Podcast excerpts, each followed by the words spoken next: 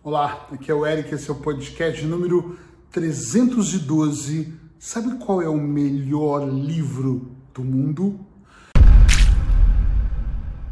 Olha, muitas pessoas me pedem indicação de livros. Eric, você deveria postar todos os dias um livro. Eu tenho alguns aqui, mais lá dentro, já pensei em fazer isso, mais no escritório meu, mais no escritório da Paula em pegar um livro, mostrar para vocês e falar um pouco dele, mas realmente eu tenho que fazer escolhas e não posso fazer tudo, mas gostaria. Mas quando alguém me pede uma indicação do melhor livro ou de como ela pode um, desenvolver uma habilidade da programação neurolinguística ou trabalhar na hipnose, muitos dos meus grupos de mentorado é que pedem mais isso.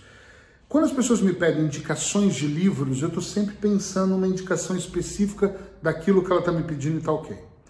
Agora, quando as pessoas me perguntam, e eu recebo essa pergunta frequentemente, qual é o melhor livro do mundo?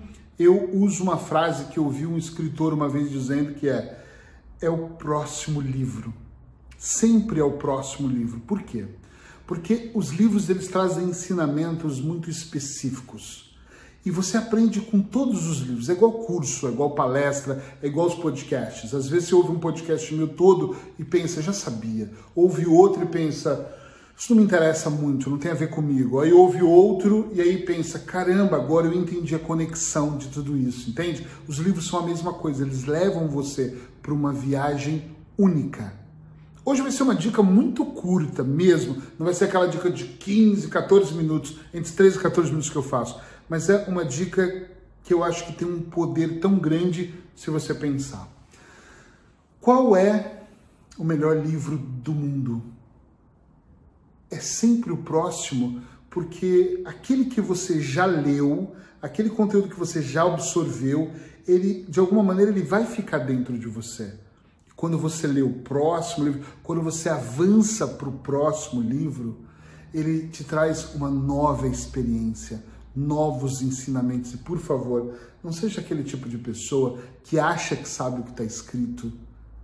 Isso não vai funcionar com você. Às vezes eu vejo muitas pessoas pegando um livro e começando a ler e vai mexendo no livro como se, ah, essa, isso aqui eu já mais ou menos sei.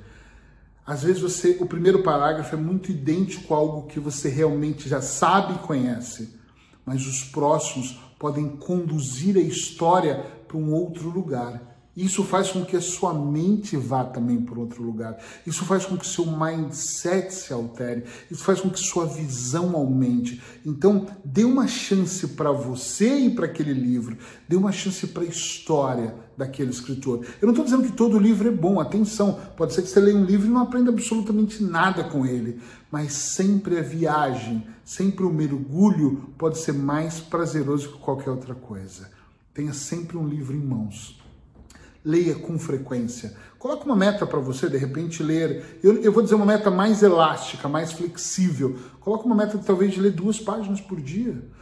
Qualquer pessoa consegue cumprir duas páginas, mas é surpreendente que se realmente for muito bom e você tiver determinado, talvez você vá para quatro, para cinco. Quem sabe você fala, Eric, li 20 hoje. E eu já vi pessoas que numa tarde leram um livro inteiro de mais de 150 páginas.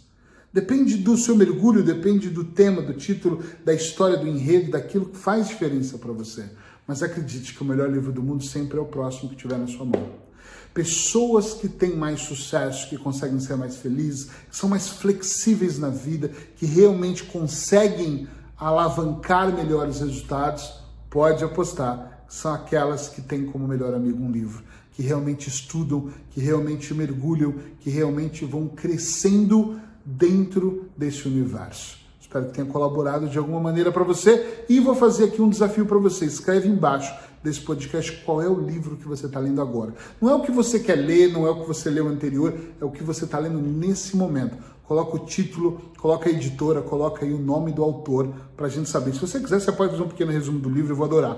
Mas se não quiser, só coloca o título. Eu vou colocar o meu agora a seguir. Tchau, tchau.